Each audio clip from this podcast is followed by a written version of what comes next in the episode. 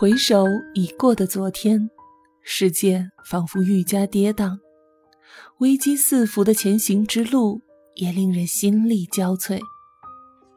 而对于一些人来说，他们相信黑夜已深，黎明将近，为此仍然可以目光坚定，心中喜乐，因为最寒冷的岁月终必过去，下一个春天同样可以花开灿烂。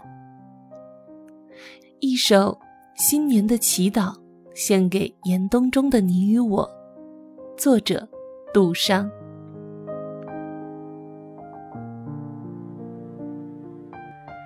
世界宛若狂风呼啸，人生如同旷野哀鸣，思想好像云雾缭绕，前行之路危机煎熬。上帝呀，求你使我在年老力衰时仍然目光坚定，仍有万种喜乐的理由。求你使我在夜幕降临。天际染上黑色油光漆，萤火虫亲吻樱花草，夜莺唱起北风之歌之时，仍然献上洁白如雪的赞美。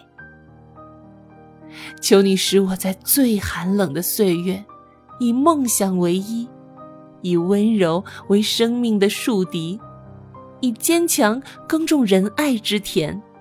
以宽厚培育公益之苗，又以平安为缆绳，因谦卑束腰，以真理为棋子，以救恩为头盔。求你使我躺卧在青草地上，畅饮甘露，追寻永恒之光，因为那里有一人的居所，忍耐的人。必承受地土。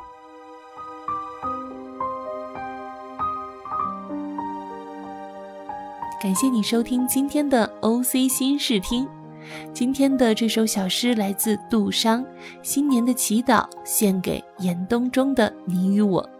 依然代表杜商感谢您的聆听我们下期再会。